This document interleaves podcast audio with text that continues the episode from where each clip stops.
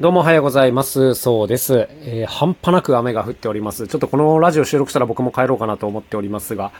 はい、えー今日はですね、リュウさんすごいなというテーマでお話ししたいと思います。リュウさんとは誰のことでしょうか？えーガチタンバリン奏者、大石隆介さんのことです。はい、皆さんご存知でしょうか？多分ご存知ですよね。あの金髪、ロン毛の、いかついタンバリン奏者、大石隆介さんですけども、なんですごいかって、まあすごいポイントたくさんあるんですけどね。これね、打楽器奏者的にはおいおいっていうところがあって、それが何かっていうとね、パーカッションマガジン表紙を飾ったんですよね。これほんとすごいんですよ。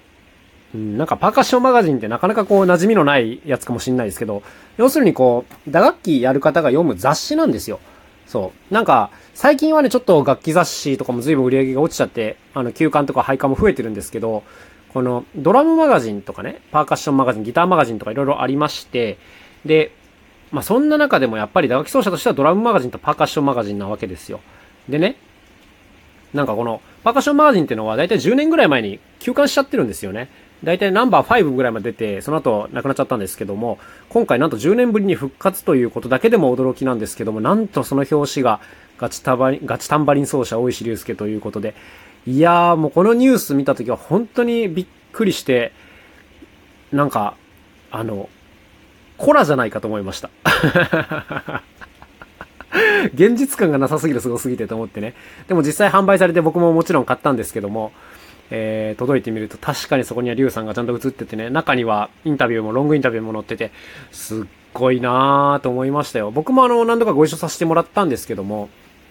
やっぱりこう、なんて言うんですかね、知ってる方が雑誌の表紙飾ってるってすごい不思議な気分ですよね。いや、本当に素晴らしいなと思うんですけども、なんかパーカッションのすごい方っていうのはね、やっぱ日本にも何人もいらっしゃるんですけど、今回やっぱりこの明らかに SNS の影響力とかね、こういうのを考慮してリュウさん選ばれてるよなーっていうのがあって、なんかその、やっぱ活動が繋がってるなーっていうことで、本当に驚きでございます。で、中にはね、いろんな方が特集されてて、えーマルチパーカッショニストの三沢又郎さんとかですね。はい、他にももう有名な方がたくさん載ってるんですけども、もうこれ本当に美味しい、いい雑誌でですね、いろんなプロの方のね、セッティングが載ってるんですよ。そう。で、セッティングを載せられてもって思うかもしれないんですけど、これがね、実は超重要情報で、例えば何かをこうセットするときにね、どんなスタンドを使ってどんな工夫してるんだろうなとか、こういうのをね、写真で丸ごと解説してくれるので、ね、これはね、めっちゃ貴重な情報なんですよね。っていうのも、なかなか調べても出てこないから、こういうのは。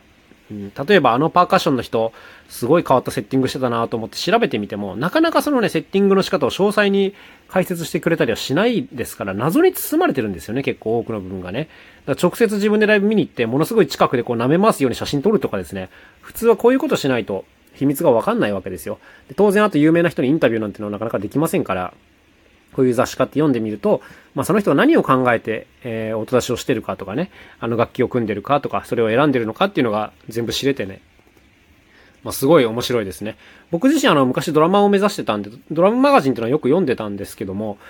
あの、ドラムマガジンもね、もうドラマなんてやっぱ世界中にもたくさんいますから、あの著名な方がたくさん載ってるわけですけども、まあ今回パーカッションマガジンっていうのはね、やっぱ、なんていうんですかね、僕も知ってる方があの、ちらほら乗ってきてるなっていう感じで、なんかすげえなーという感じでございます。なんか羨ましいなと思いつつですね、もしパーカッションマガジンで自作楽器特集が来たら絶対僕乗る自信あるけどなと思ってるんですけど、まあ来ないか。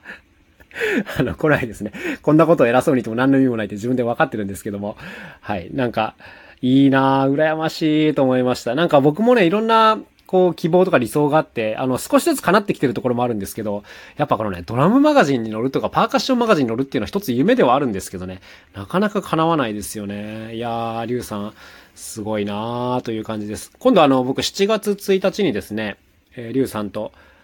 そして奥山さん、あ、奥村さんと一緒にあの、カーデンホールっていうね、名古屋の日清のところで一緒にライブするので、まあもしね、愛知県の方はよかったら遊びに来ていただければなと思います。なんか、打楽器トリオという感じでいろいろ持ち出してやってみようかなという感じ。あとはね、ちょっとまだ告知出てないんですけど、9月に、これも愛知県でね、えー、リズム合宿みたいなのがあるんですよ。打楽器合宿みたいなやつが。で一応そこに公式的な立場で参加するんですけども、えーそこにもリュウさんいらっしゃいますから、もし、あの、これ聞いてるね、愛知県の方いたら、まあ、どっちかよかったら遊びに来てください。えー、リュウさんが見れるし、あの、僕らも見れるという、まあ、貴重なタイミングかなと思いますので、はい。最後に宣伝ということでね。はい。ということで今日も一日頑張っていきましょう。また明日お会いしましょう。さようなら、そうでした。